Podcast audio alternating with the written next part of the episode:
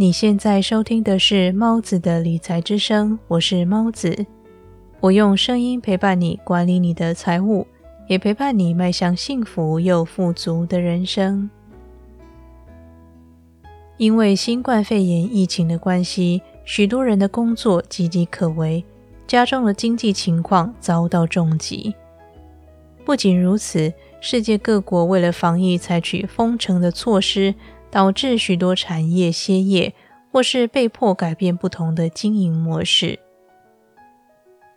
今天这期节目，我想试着用比较简单的方式和你分享疫情导致经济衰退的原因。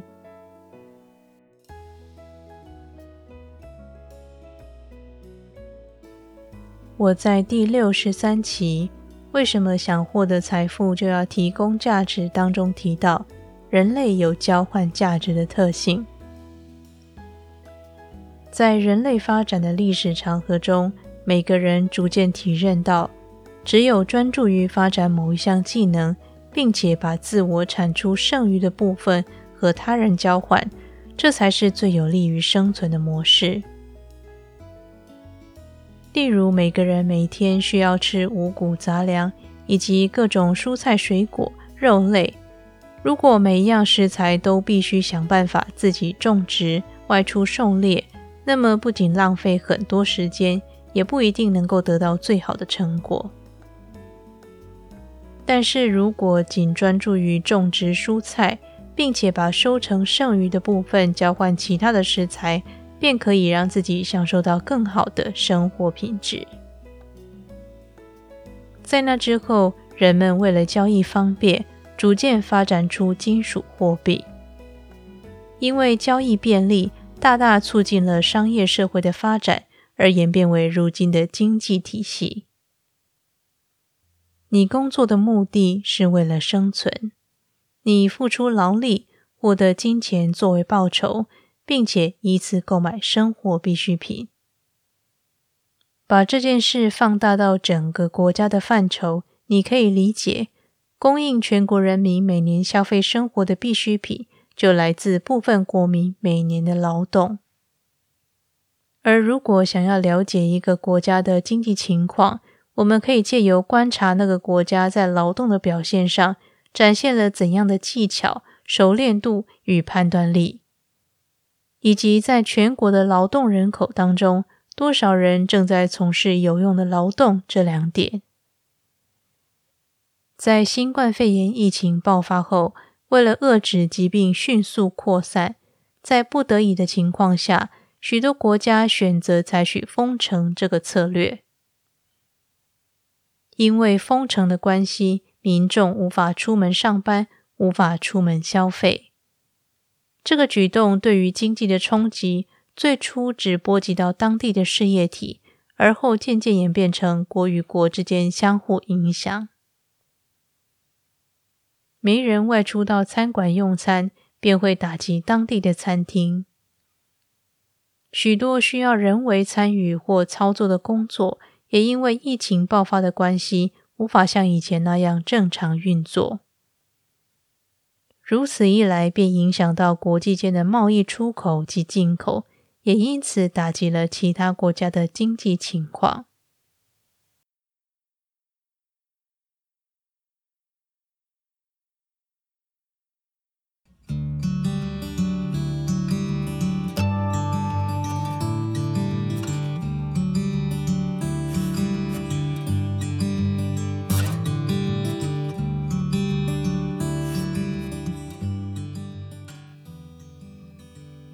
如果你想以无偿的方式支持这个节目，请订阅我的 YouTube 频道吧，帮助我达到 YouTube 的获利门槛，让我能够以广告获取收益，才能够继续制作更好的节目内容呈现给你。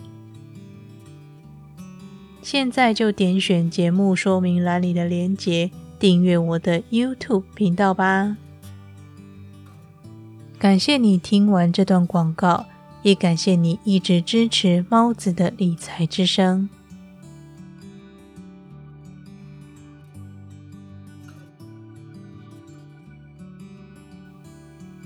就像我在之前提到的，正因为人类有这种交易的特性，因此其实我们每个人每天的生活都是仰赖着许多人的努力，才能够让我们过上平凡的生活，才能够让这个社会正常的运作。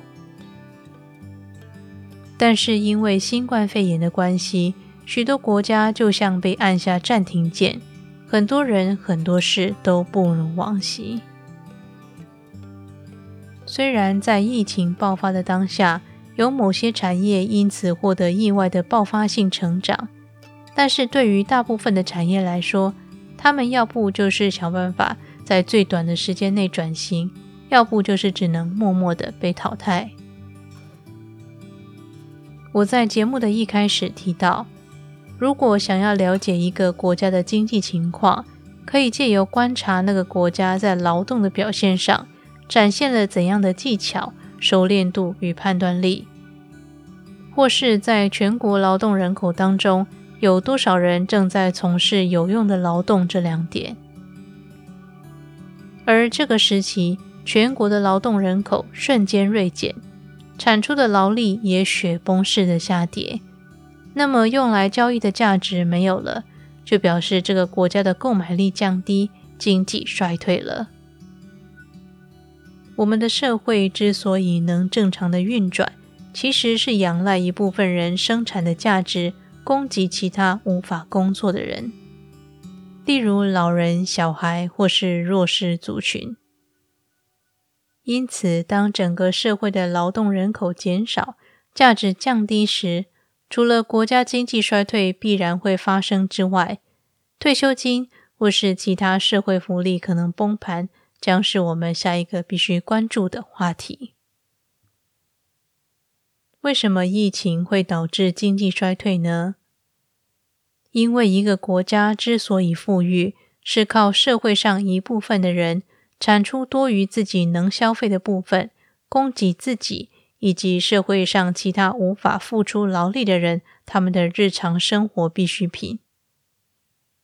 当新冠肺炎肆虐时，许多人失去工作，整个国家的劳动人口下降，产出的价值下降，而没有足够的产出能养活自己，也无法养活其他不能工作的族群。这也就因此导致了经济衰退。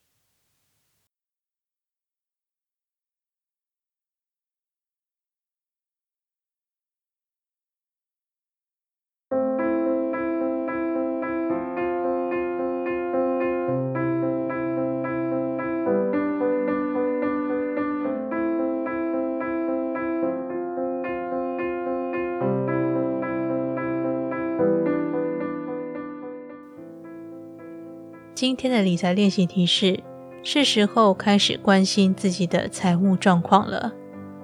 这段期间，请尽量保存金钱实力。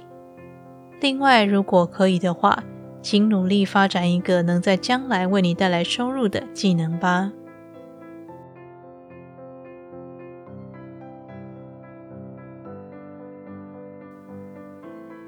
今天为你分享的是疫情导致经济衰退的原因。不知道这样的内容是不是让你觉得很容易理解呢？如果你喜欢类似的节目内容，或是对于节目中的哪一点觉得我解释的不够清楚，欢迎留言给我和我讨论。希望你喜欢今天的节目。那么这里是猫子的理财之声，我是猫子，我们下期节目再见。